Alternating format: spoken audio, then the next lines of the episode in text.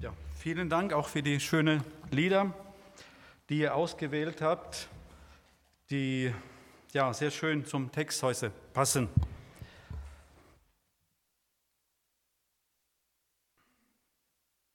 Einige können, also die meisten können Englisch.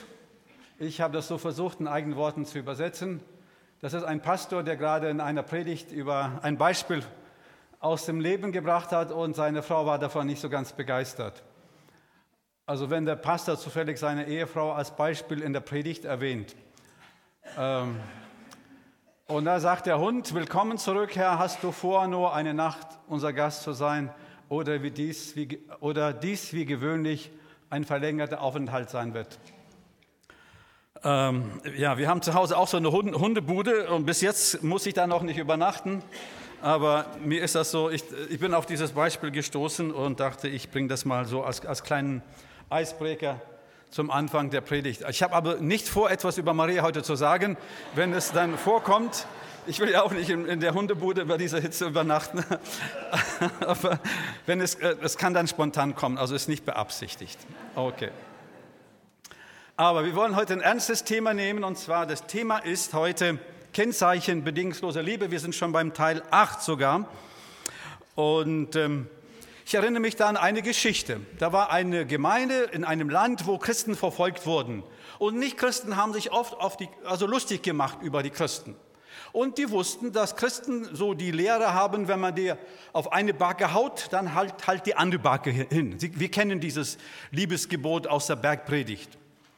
Und so machte das dieser Mann, der immer, wenn er viel getrunken hatte, wartete er auf die Christen, bis sie dann vorbeigingen nach dem Gottesdienst, stieg da raus und haute ihn dann auf eine Seite und hoffte, dass sie dann die andere hinhalten, die Seite, und meinte, so steht es in der Bibel.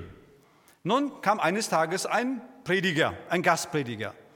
Der war mal früher so ein Schlägertyp, wurde Christ und Evangelist. Und dem wurde schon, als, er dann, als der Gottesdienst zu Ende war, wurde ihm angedroht, pass auf, es kann sein, dass jemand hier aus dem Busch kommt und dann gibt es eine Ohrenfeige mit dem biblischen Zitat, das wir hier so kennen, ja? Und er hat dann nichts dazu gesagt und wartete, bis dieser Mann aus dem Busch kam. Der Mann kam aus dem Busch und dieser Prediger bekam eine Ohrenfeige, er drehte sich um und haute so richtig zurück und zitierte einen Bibelvers auch aus der Bergpredigt, mit welchem Maß ihr misst, wird euch auch gemessen werden. Und wir werden heute sehen, wo die Wahrheit ist. Die liegt da irgendwo dazwischen, zwischen diesen zwei Möglichkeiten, so vorzugehen wie die Gemeinde, die sich alles gefallen ließ, oder so wie dieser Evangelist, der dann auch eben anhand der Bibel ihm das äh, verpasst hat, was er bekommen hat. Wir wollen im Laufe der Predigt sprechen über die Kennzeichen der bedingungsloser Liebe und der Untertitel ist praktische Anleitungen zum Umgang mit Feinden. Wir haben immer so gesprochen über so Menschen, die uns ein bisschen so sticheln, ein bisschen ärgern, so wie eine Mücke mal beißen, das tut ein bisschen weh, das juckt. Aber heute wollen wir mal etwas in die Tiefe gehen und gucken, wie gehen wir mit Menschen um, die unsere Feinde sind. Was sagt uns die Bibel dazu? Und ich muss ehrlich sagen, ich könnte den ganzen Tag predigen, dann würde ich das nur noch ein bisschen kratzen an der Oberfläche. So viel gibt es da in der Bibel zu sagen. Ich habe da kaum Zeit, heute Beispiele zu bringen, viel Anwendungen zu machen. Ich werde euch ein Bibelzitat, ein anderes oder ein Beispiel nach dem anderen aus der Bibel bringen. Wir lesen den Text, den wir schon länger immer wieder gelesen haben. Aus 1. Korinther 1, 13, 1 bis 8. Da erzählt Paulus, zeigt Paulus den Menschen, wie sie miteinander umgehen sollen. Diese Gemeinde hatte alles, der ging es unverschämt gut, sie waren beschenkt mit vielen Gaben und, und, und, aber irgendwo, wo Paulus dann diese Liste aufreiht von allen Gaben, die ein Mensch hat, dann unterbricht er sie und beginnt von der Liebe zu reden. Und dann setzt er sie in Kapitel 14 wieder fort. Und das ist die Unterbrechung, über die wir jetzt schon zum achten Mal sprechen. Er sagt, wenn ich die Sprachen von Menschen und Engeln sprechen könnte, wir haben den Text hier eigentlich, aber keine Liebe hätte, wäre ich ein schepperndes Blech, eine lärmende Klingel. Und wenn ich Weissagen könnte und alle Geheimnisse wüsste, wenn ich jede Erkenntnis besäße und einen Glauben, der Berge versetzt, aber keine Liebe hätte, wäre ich nichts. Und wenn ich meinen ganzen Besitz zur Ammenspeisung verwendete, ja, wenn ich mich selbst aufopferte, um berühmt zu werden, aber keine Liebe hätte, nütze es mir nichts. Und dann beschreibt er, wie die Liebe ist, dann wie sie nicht ist und dann wieder wie sie ist. Liebe ist, hat Geduld. Liebe ist freundlich. Sie kennt keinen Neid, sie macht sich nicht wichtig und bläst sich nicht auf. Sie ist nicht taktlos und sucht nicht nur sich selbst. Sie lässt sich nicht reizen, also sticheln, wie wir letzte Mal gesprochen haben, und trägt nicht Böses nach. Sie freut sich nicht, wenn Unrecht geschieht. Sie freut sich, wenn die Wahrheit siegt, so wie wir das letzte Mal gesprochen haben. Und jetzt kommt unser Vers. Sie erträgt alles. Sie glaubt alles und hofft immer. Sie hält allem stand. Die Liebe wird niemals aufhören. Prophetische Eingebung werden aufhören. Das Reden in Sprachen wird verstummen. Die Gabe der Erkenntnis wird es nicht mehr geben. Die Bibel, äh, die Liebe wird immer bleiben. Paulus spricht in einem Vers oder in einem Wort verrät er uns, wie wir mit unseren Feinden umgehen können. Wir gucken uns kurz die Bedeutung dieses Wortes an, dann kurz Beispiele aus der Geschichte und da werde ich biblische Geschichte erwähnen. Und da gibt es eine Geschichte, die haut einem einfach um, die kann man nicht sich satt lesen, sage ich mal, satt hören. Das ist faszinierend, was da an Liebe in einem Menschen stecken kann. Und weil wir geliebt werden, können wir es auch. Ja, also das ist ganz, glaube ich, wichtig. Was auch Samuel sagte, wir meinen auch, wir kommen zu kurz, aber ich denke, wenn wir als Christen uns lernen würden, es zulassen würden. Also für mich ist immer so, Gott lieben heißt zulassen, dass er mich liebt. Und wenn wir uns darauf einlassen, wenn wir das nicht nur mit dem Kopf begreifen, sondern mit dem Herzen und sage ich auch mal mit unserem Gefühl, mit dem Bauch, wenn wir diese Liebe zulassen, dann wird sie einfach aus uns strömen. Da kann man sie nicht aufhalten, das sagt uns die Bibel. Aber das nur kurz so als kleiner Vorgeschmack. Und dann wollen wir uns eine Bedienungsanleitung für den Alltag ansehen. Was heißt das, im Alltag meinen Feind zu lieben? Wie gehe ich mit ihm um? Gucken wir uns kurz das Wort an. Sie erträgt alles. Dieses Wort hat zwei Bedeutungen. Erstmal Verzicht auf das Recht, das einem zusteht. Und erste, es kommt nur viermal im Neuen Testament vor und alle vier Male gebraucht Paulus es nur, sonst keiner. Also sehr selten kommt dieses Wort vor. Und Paulus gebraucht es in 1. Korinther 9, Vers 12.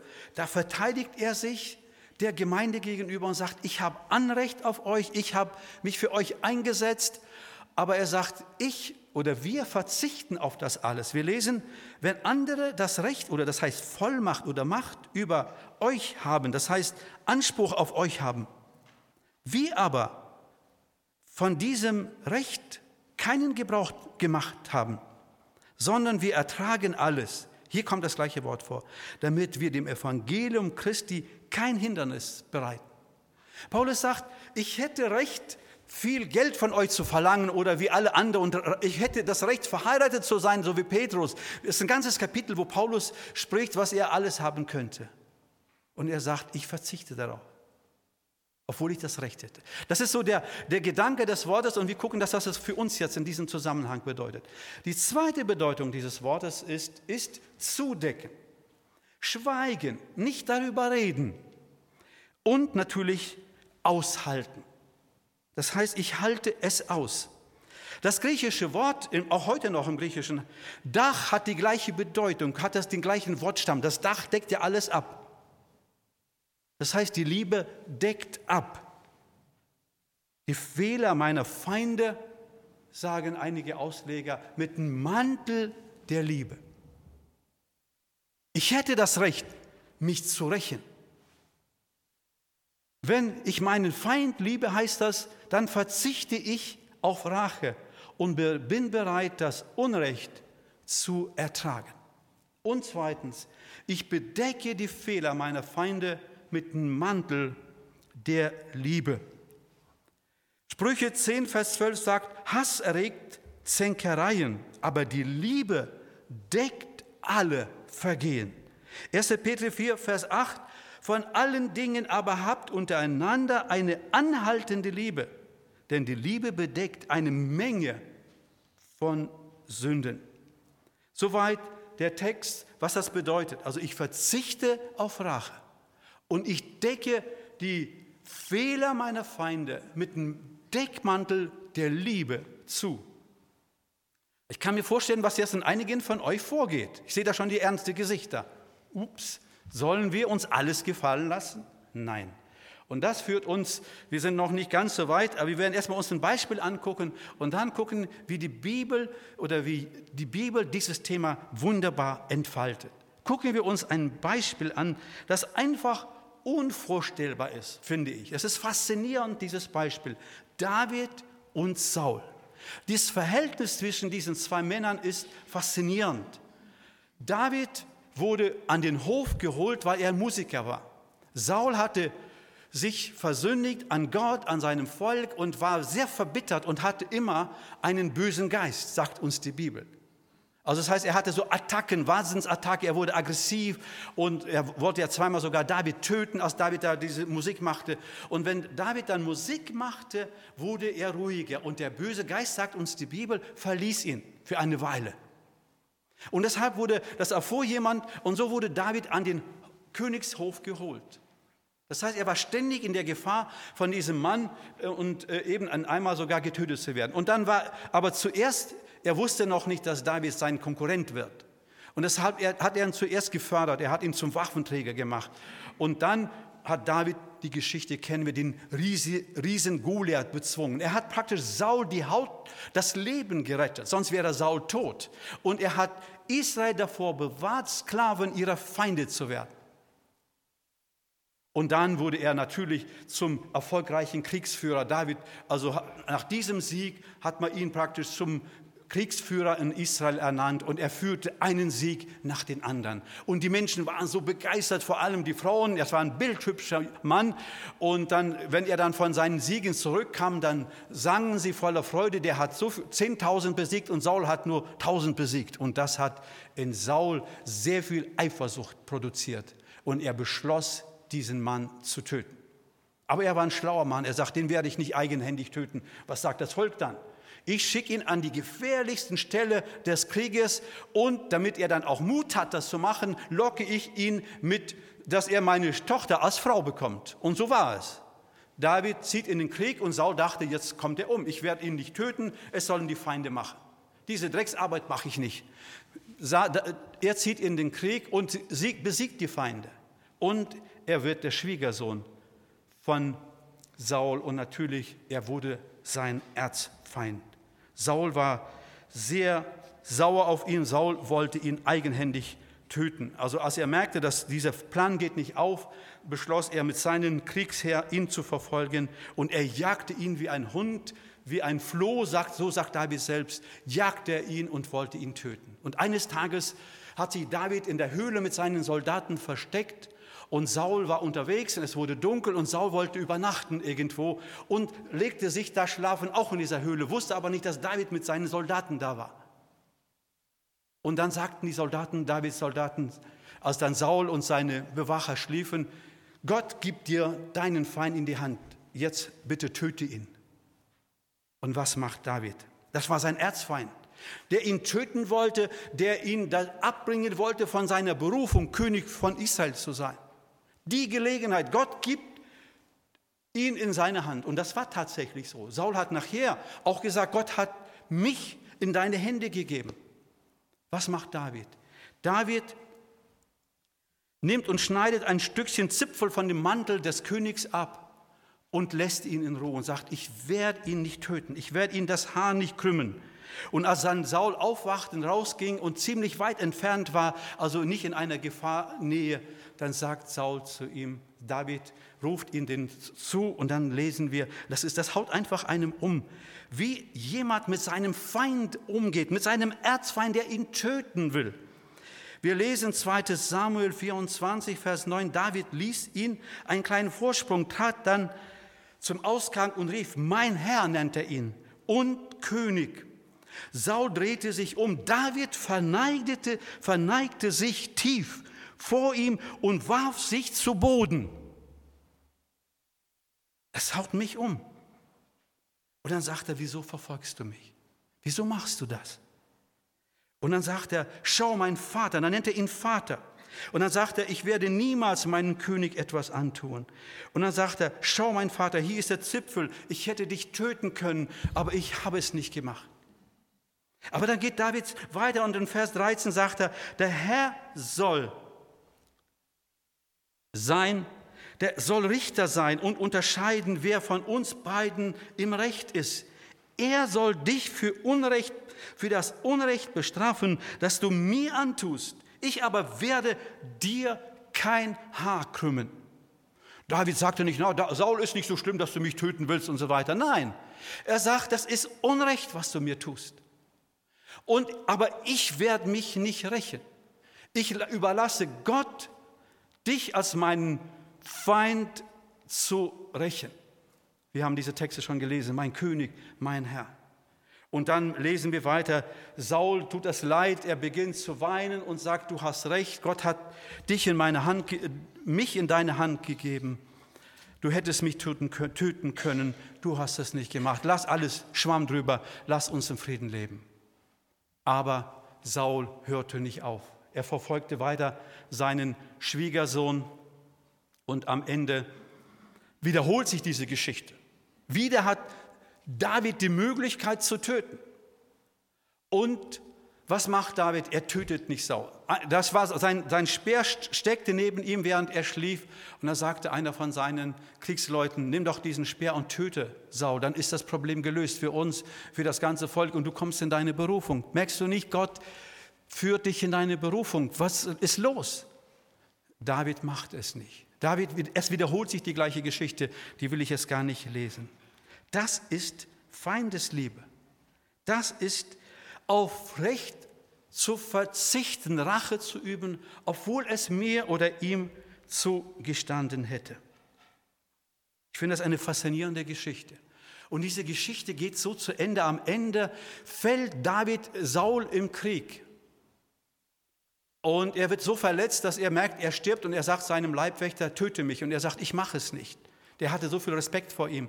Dann war da ein Amalekiter unterwegs, also ein Feind unterwegs, und der tötete Saul. Und dann brachte der, dieser Feind David die gute Nachricht, die gute Nachricht. Der ist, ich, ich habe ihn umgebracht und er dachte, jetzt wird er belohnt werden von David. Und David weinte bitterlich und bestrafte diesen Feind, der Saul getötet hat. Ich finde, es gibt kein schönes Beispiel für Feindesliebe wie in dieser faszinierenden Geschichte. Jesus gebraucht den Begriff in der gleichen Art und Weise. Auch Jesus hatte die Gelegenheit, sich zu rächen. Wir lesen, dass Jesus gefangen genommen wurde. Ist etwas eine grausame Geschichte hier, aber das kommt für Kinder, deshalb dachte ich, erlaube ich mir das auch für die Erwachsenen. Da lesen wir, dass Jesus gefangen genommen wurde. Sofort taten die Männer heran, packten Jesus und nahmen ihn fest und ihn fest. Aber einer der Jünger, Petrus, der bei Jesus waren, wollte das verhindern. Er zog sein Schwert, schlug auf den Diener des hohen Priesters Malchus, so hieß er, ein und hieb ihn ein Ohr ab. Er wahrscheinlich wollte den Kopf abhauen, aber das war, hat nur das Ohr getroffen. Und was passiert? Jesus, doch Jesus befahl ihm, steck dein Schwert weg. Und jetzt kommt wieder eine wichtige Wahrheit, wie man mit Feinden umgeht. Wer Gewalt anwendet, wird durch Gewalt umkommen. Das ist die Menschheitsgeschichte der Kriege, wenn man so will, in einem Satz zusammengefasst. Ist denn dir nicht klar, sagt er, dass ich meinen Vater um ein ganzes Heer von Engeln, ungefähr 50.000, bitten könnte? Er würde sie mir sofort schicken. Ich könnte, ich habe das Anrecht, mich zu rächen oder mich zu schützen, aber ich mache es nicht. Und dann erklärt er, warum er so handelt. Wie sollte ich aber dann erfüllen, was in der Heiligen Schrift vorausgesagt ist? Es muss so geschehen. Jesus zeigt sehr klar und deutlich, dass sein Leiden, das jetzt ansteht, einen Sinn macht. Viktor Frankl, der bekannte Psychotherapeut und Logotherapeut, der die Logotherapie entwickelt hat, weltweit bekannt ist, viel mehr als im deutschsprachigen Raum, hatte ein Buch geschrieben, in neun Tagen diktiert, ich habe es schon mal erwähnt, Ja, trotzdem Ja zum Leben. Er beschreibt, wie er im KZ überlebt hat und viele andere, viele sind gestorben. Und er kommt zu dem Ergebnis, dass man Leiden nur dann aushalten kann, wenn man den Sinn dahinter versteht. Und das sagt er, das sagt seine Therapie. Und die Therapie fokussiert sich, den Sinn des Leidens zu verstehen. Und wenn man den Sinn des Leidens versteht, dann ist man glücklicher, sagen uns Therapeuten, Fachleute, die mit dieser Methode arbeiten. Und können die, diesen schlimmen Umständen besser Widerstand halten. Jesus erfüllt auch die zweite Bedeutung dieses Wortes. Er deckt auch die Sünde der Menschen zu. Wir lesen, als er am Kreuz hing, so betete er, Vater, vergib ihnen, denn sie wissen nicht, was sie tun. Merkt ihr, dass Jesus begreift, dass da etwas abgeht, das tiefer ist, als die Menschen nur wahrnehmen. Es macht Sinn, dass ich das jetzt leide. Und er sagt, vergib ihnen. Und das Gleiche sagt er nochmal zu seinem Mitgef mit, da war ja noch zwei Männer, die auch mitgekreuzigt wurden und ein, die hatten sich erstmal über ihn lustig gemacht und dann hatte ja einer gesagt, Jesus, denke an mich, wenn du da bist in deinem Himmelreich. Und dann sagt er, ich versichere dir, noch heute wirst du mit mir im Paradies sein. Wir bleiben bei diesen zwei Beispielen. Wir könnten, ich werde noch einige andere heranziehen. Ich möchte jetzt ganz konkret zur praktischen Anwendung kommen. Bedienungsanleitung für den Alltag. Wie dürfen wir, wie können wir mit Feinden umgehen? Sehe dich nie als Opfer deiner Feinde. Die Gefahr ist, dass vor allem Menschen, die christlich gesonnen sind, diese Bibelstelle, die wir heute am Anfang erwähnt haben, missverstehen und sagen, ja, wir als Christen, das heißt, wir müssen uns alles gefallen lassen. Und deshalb ist es so wichtig, dass man, wenn man eine Lehre aus der Bibel macht, dass man nicht nur einen Vers rausnimmt und sagt, jetzt haben wir eine tolle Aussage. Nein, man muss den gesamten Zusammenhang, und den werden wir heute nur kurz erwähnen, aber den müssen wir nie aus dem Auge verlieren. Wir lesen, dass in Judentum war es so, dass in der Vergangenheit war es so, dass wenn jemand verletzt wurde oder gekränkt wurde in seiner Ehre, das kennen wir heute leider, passiert das immer wieder auch von Migranten aus dem Orient, das ist so typisch orientalische Kultur, dass man dann reinhaut oder im schlimmsten Fall Menschen umbringt. Das hören wir fast jede, einmal die Woche, dass jemand umgebracht wird. Das muss, müssen nicht nur Migranten sein, aber wenn das meistens Leute aus dem Orient sind, dann hat das sehr oft damit zu tun, mit dieser Geschichte hier, dass man, wenn man beleidigt wird oder so, dass man, man hat das dann alle umgebracht. So haben das die Söhne von Jakob gemacht. Aus ihrer, der junge Mann verliebt sich dann in ihre Schwester und die haben dann miteinander Geschlechtsverkehr. Das ärgert die, das hat die gekränkt, das, hat die, also, das war so eine Schande. Dann haben sie einfach die ganzen Männer umgebracht. Und äh, Jakob war schrecklich entrüstet über das, was seine Söhne gemacht haben. Aber das war typisch, das war die Kultur, die bis heute so ein bisschen anhält. Und dann sagt die Bibel, nein, also Auge um Auge. Das heißt, wenn ihr euch, wenn ihr Rechen, wenn ihr jemanden bestrafen wollt, dann nur den, der diese Schuld gemacht hat. Das ist der Gedanke. Aber Gott will nicht sagen, dass, dass es nicht schlimm ist. Gott will in diesem Zusammenhang sagen, dass wir sollen uns nicht rächen, sondern andere Möglichkeiten suchen. Gucken wir uns mal an, wie ist zum Beispiel Johannes mit, mit den Pharisäern umgegangen. Als die Pharisäer, die waren heuchlerisch, zu ihm kamen und sich taufen lassen wollten, weil sie den Menschen einen Gefallen tun wollten, dann sagt er ihnen ganz einfach in Matthäus 3, Vers 7, Ihr Schlangenbrut, wer hat euch auf den Gedanken gebracht, ihr könnt dem kommenden Gericht Gottes entrinnen? Er sagt nicht, ach ihr Lieben, ihr Netten. Nein, er sagt, Leute, ihr seid Heuchler. Und er hat sie durchschaut, hat ihnen die Wahrheit gesagt. Denken wir an Johannes, dem Täufer und Herodes. Das kostete Johannes sein Leben, sein Kopf kostete es ihm. Er hat Herodes gesagt, dass du die Frau deines Bruders geheiratet hast, war nicht okay. Und dafür wurde er verhaftet und am Ende hatte diese Frau gesorgt, dass er umgebracht wurde. Also die Vorbilder für uns, die waren nicht so, dass sie sagen, ach, schwamm drüber, ist alles nicht so schlimm. Denken wir an Jesus und die Pharisäer. Matthäus 23, Vers 33, genau die gleiche Worte, ihr Schlangenbrut. Wie wollt ihr der Hölle entrinnen, zu der Gott euch verurteilen wird, wenn ihr so weiter heuchlerisch bleibt, fromm und heuchlerisch? Das sagt er keinen Verbrechern, das sagt er frommen Menschen, die im Herzen sehr unehrlich waren. Oder denken wir an das Auf der Scheldrede in Matthäus 23. Ein ganzes Kapitel wird mit Jesus und beschreibt, wie schlimm die Pharisäer, die Herzen der Pharisäer sind. Also Gott sagt nicht, schwamm drüber, alles nicht so schlimm, das sagt uns die Bibel nicht. Oder denken wir, Jesus kommt in den Tempel, was machen wir, macht er da? Matthäus, Johannes 2, Vers 15, Jesus machte sich aus Stricken eine Peitsche und jagte die Händler mit all ihren Schaf und Rinder aus dem Tempelbezirk. Er schleuderte das Geld der Wechsler auf den Boden und warf ihre Tische um. Den Taubenhändler befahl er, schafft alles hinaus. Das Haus meines Vaters ist doch keine Markthalle. Also wir merken, dass Jesus ganz klar war, wenn es ging um Ungerechtigkeit. Denken wir an Paulus und seine Feinde. Apostelgeschichte 16, Vers 37, da wird er gefangen genommen und verurteilt, geschlagen. Und er war ein römischer Bürger, das durfte man gar nicht machen. Und dann erfahren die, äh, die Politiker, die ihn da das verursacht haben, dass er eigentlich römischer Bürger ist, dass sie Dummheit gebaut haben und wollten ihn schnell so wegschicken. Also sagten dem Gefängniswärter, du kannst sie freilassen, die sollen schnell im Geheimen weggehen. Dann sagt Paulus, ah, ah, no, no, nicht. Ihr kommt und wird offiziell uns hier verabschieden. So nicht. Nicht schwamm drüber. Oder Apostelgeschichte 23, Vers 1, da wird er verhört, wieder mit Feinde. Und da ist ein hoher Priester. Er wusste nicht, dass es ein hoher Priester ist, sonst hätte er es nicht gesagt. Aber er sagt ihm, du Heuchler, Gott wird dich dafür strafen. Also wir merken, liebe Geschwister, liebe Zuhörer, liebe Gäste, es ist so wichtig, dass wir begreifen, auch als Christen, auch das Liebe heißt nicht einfach sagen, ja, jetzt könnt ihr mit mir machen, was ihr wollt. Das lehrt uns nicht die Bibel.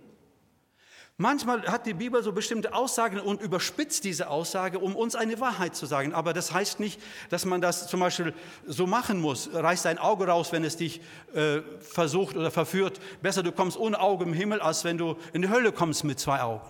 Das heißt nicht, dass wir es wortwörtlich machen müssen, aber hier sind Akzente gesetzt und die Bibel sagt uns ganz klar und deutlich, wenn wir mit Feinden zu tun haben, mit Menschen, die uns verletzt haben, dass heute gehen wir nicht in Krieg, Gott sei Dank, oder wir nicht, vielleicht unsere Soldaten irgendwo, aber wenn es unsere Kollegen sind, das kann manchmal, das kann der Ehepartner sein, das können die Kinder sein, das können, kann unser Chef sein, das kann unser Nachbar sein, wo auch immer wir sind, wenn wir in solche Situationen kommen. Das heißt nicht, dass man uns alles gefallen lassen soll. Ich weiß wie heute noch, ich, war, ich bin ja russlanddeutschen Hintergrund habe ich und wir sind so erzogen worden, halt also lieb und nett sein, dann äh, gibt es keinen Ärger. Und so war ich eines Tages, kam ich damals an die Bibelschule und habe da, da gab es so einen, einen äh, Mann, der war zuständig für den Garten, ein Mitarbeiter. Und irgendwo hatte, waren damals so viele Russlanddeutsche, wahrscheinlich war das ein bisschen so wie heute mit den Migranten, wie überwältigt sind war ja auch ein bisschen überwältigt mit den Russlanddeutschen und hat dann immer wieder so komische Bemerkungen gemacht. Und auch in meine Richtung. Und weil er dachte, beim Heini steht drauf, man kann ihn ein bisschen mobben. Das war so, heute würde ich sagen, das, er hat mich gemobbt, weil ich Russlanddeutscher war. Und immer so komische Bemerkungen. Und ich habe es geschluckt, geschluckt, das ist so bei mir. Und dann irgendwann hielt es nicht mehr aus. Und dann habe ich es gesagt. Aber lange, ausführlich und dann auch Argumente geliefert. Danach war ich der beste Freund von ihm. Er hat mich den Rest meiner drei Jahre, die ich war, mit großem Respekt behandelt. Das heißt, es ist wichtig, dass wir das, also ich fand das sehr wichtig, ich hätte das viel früher machen sollen. Ich war selbst schuld, dass es so passiert ist. Das war mir meine Schuld. Okay. Weiter will ich es nicht vertiefen, aber dass wir das richtig verstehen. Zweitens, und das, das will Gott sagen, vergelte nie das Böse mit Bösen, sondern überlasse Gott das Urteil. Überlasse Gott die Rache. Nicht umsonst sagt Jesus zu Petrus, wer durch Schwert zieht, wird anwendet, wird durch Gewalt umkommen. Das Gleiche merken wir auch bei David und Saul. Ich kann das, muss das gar nicht wiederholen. Er sagt, Gott wird der Richter sein. Also ich sagte, ich will es nicht machen. Gott soll es machen. Und das ist, glaube ich, einer der größten Fehler, den wir machen. Deshalb haben wir so viel Blutvergießen in der ganzen Welt. So eine, eine Gewaltspirale, die sich da entwickelt.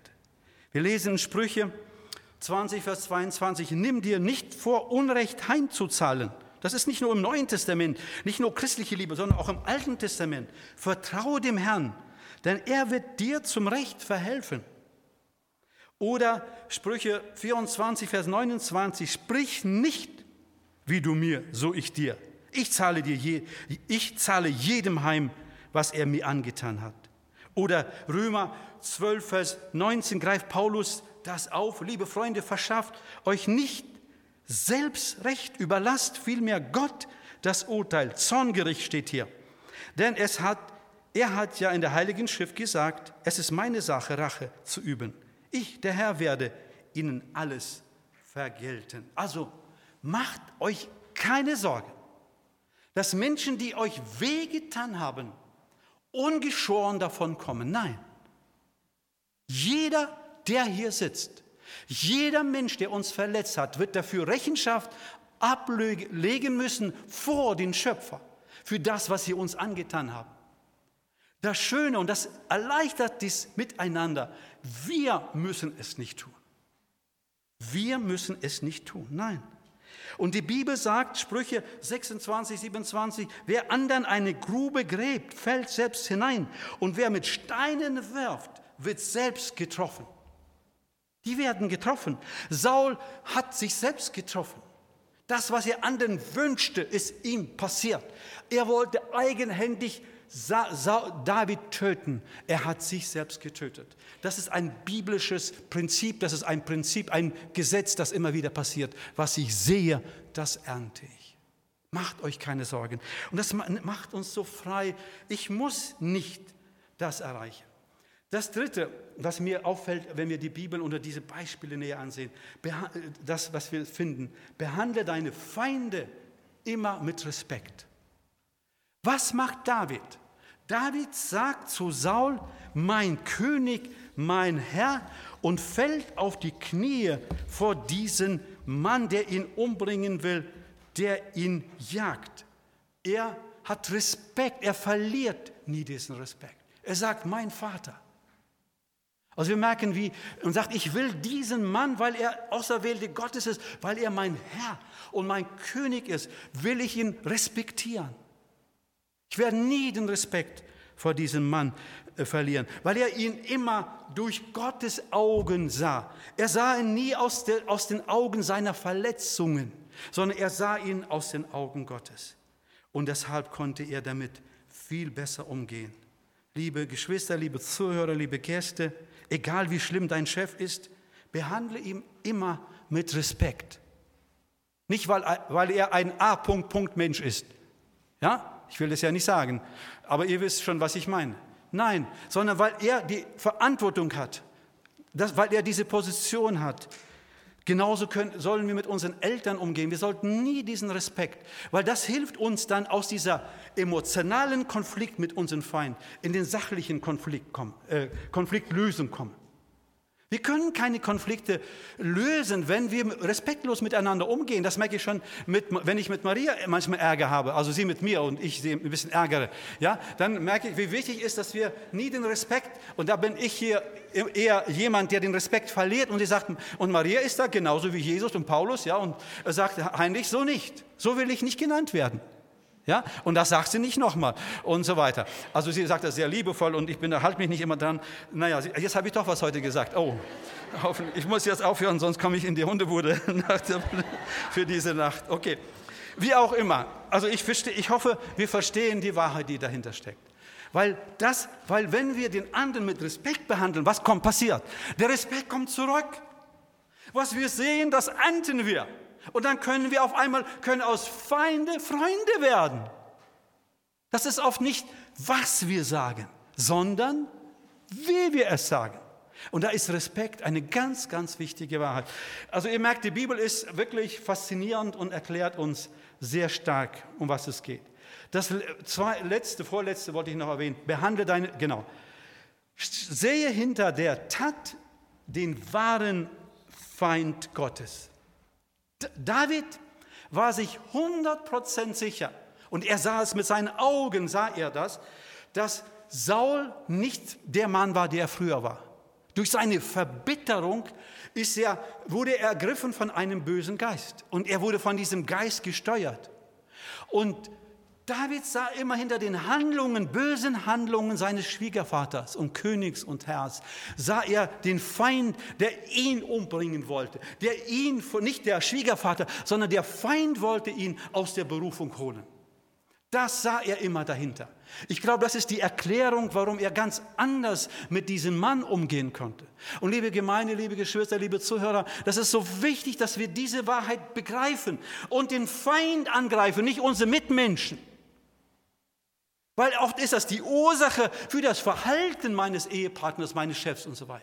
Und wenn wir beten in der richtigen Situation, kann der Feind besiegt werden. Paulus sagt ja nicht umsonst in Epheser 6, Vers 12, denn wir kämpfen nicht gegen Menschen, sagt er, sondern gegen Mächte und Gewalten des Bösen, die über diese gottlose Welt herrschen und im Unsichtbaren ihr unheiles Wesen treiben. Das erklärt, warum Menschen so grausam sind. Ich könnte euch jetzt den ganzen Tag Geschichten erzählen, was, was wir jeden Tag in den Nachrichten lesen. Kann ich gar nicht. Ich habe heute Maria morgens am Tisch gesagt, sagst du, das kann man gar nicht zuhören. Bitte sag es nicht. In anderen Worten, was passiert? Das sind Menschen, werden zu Bestien. Wer kann Hitler und wer kann Stalin verstehen? Wer kann Idi Amin verstehen, wenn man diese Wahrheit nicht versteht? Und der Feind, der Feind lacht sich ins Fäustchen. Wir kämpfen, bekämpfen unsere Mitmenschen, sehen sie als Feinde und begreifen nicht, wer dahinter steckt. Und das ist, glaube ich, ganz, ganz wichtig.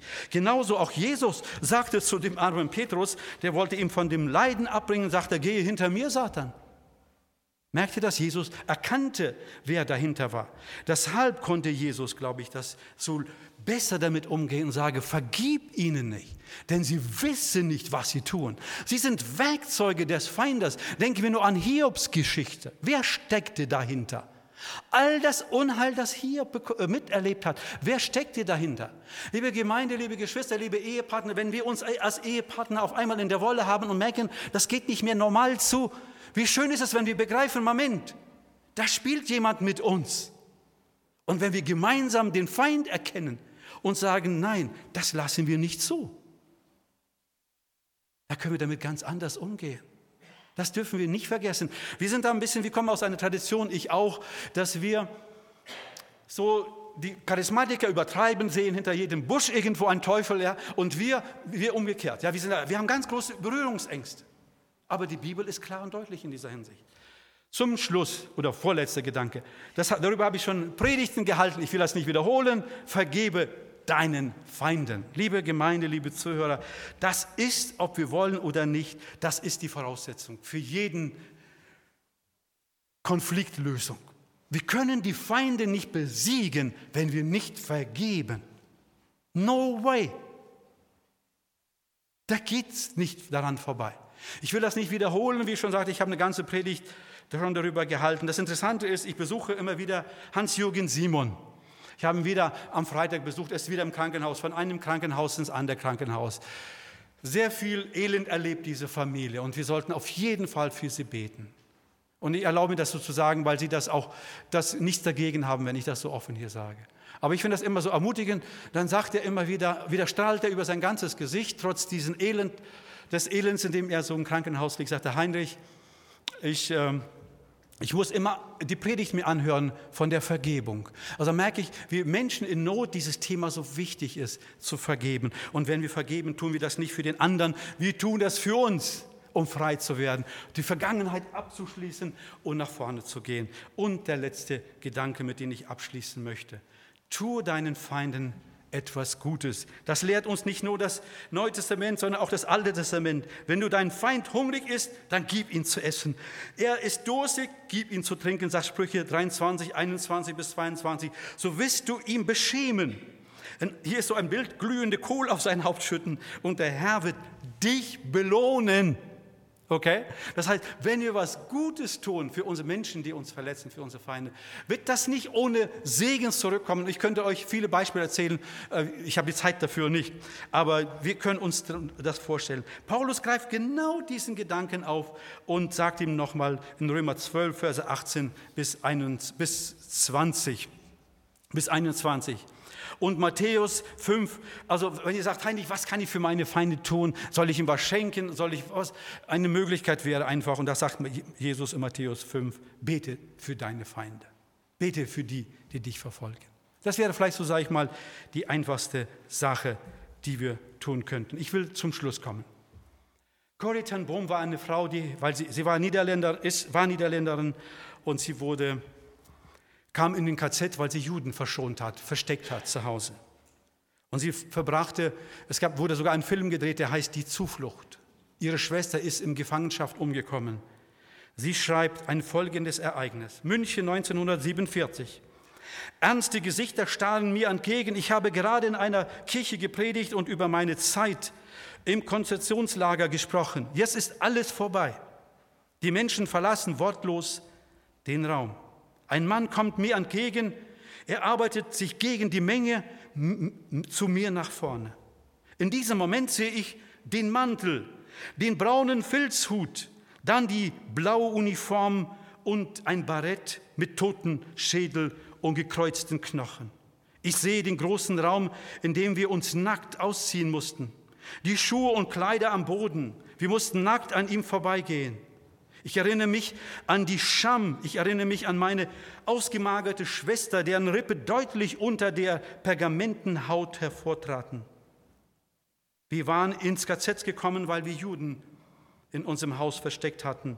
Meine Schwester überlebte das Konzentrationslager nicht. Ich erinnere mich an diesen Mann und an seine Jagdpeitsche, die in seinem Gürtel steckte. Jetzt stand ich zum ersten Mal vor meinen, meinem Häscher gegenüber.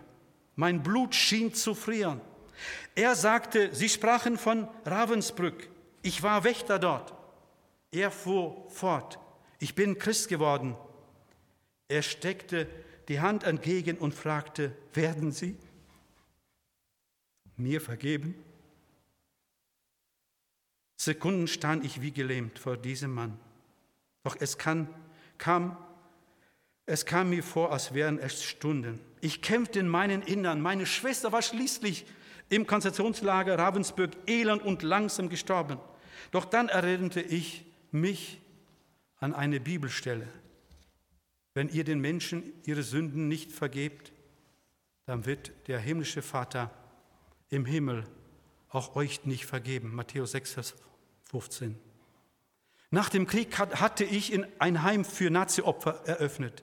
Ich erlebte dort, dass die, die vergeben konnten, innerlich frei wurden, egal welche körperlichen Schäden sie hatten. Die, die, die an ihrer Bitterkeit festhielten, blieben jedoch Invaliden. Ich stand immer noch vor dem Mann. Kälte umklammerte mein Herz. Doch Vergebung ist kein Gefühl, sondern in erster Linie ein Akt des Willens. Ich betete und hob die Hand. Ich betete darum, dass Gott mir das Gefühl der Vergebung schenken möge. Mit einer mechanischen Bewegung legte ich meine Hand in die Hand, die sich mir entgegenstreckte. Dann geschah etwas Unglaubliches. Ein heißer Strom entsprang in meiner Schulter. Er lief meinen Arm entlang und sprang über in unsere beide Hände. Mein ganzes Sein wurde von dieser heilenden Wärme durchflutet. Ich hatte plötzlich Tränen in den Augen und konnte sagen, ich vergebe dir. Ich vergebe dir von ganzem Herzen. Das ist eine wahre Geschichte von heute. Geschichte von Liebe. Ich, wir schließen ab. In Englisch heißt es, das Leben besteht aus 10 Prozent aus dem, was dir passiert und zu 90 Prozent aus dem, was du, wie du darauf reagierst. Das liegt in unserer Hand, wie wir damit umgehen. Es liegt nicht an unseren Feinden. Wir haben Beispiele gesehen, wie wir die Dinge verändern können, wie wir Menschen verändern können, wenn wir das tun. Ich erlaube mir heute auch etwas von mir zu zitieren. Das ist so ein Abschlussgedanken. Wenn du deine Feinde ändern willst, ändere zuerst deine Einstellung zu ihnen und deinen Umgang mit ihnen. Amen.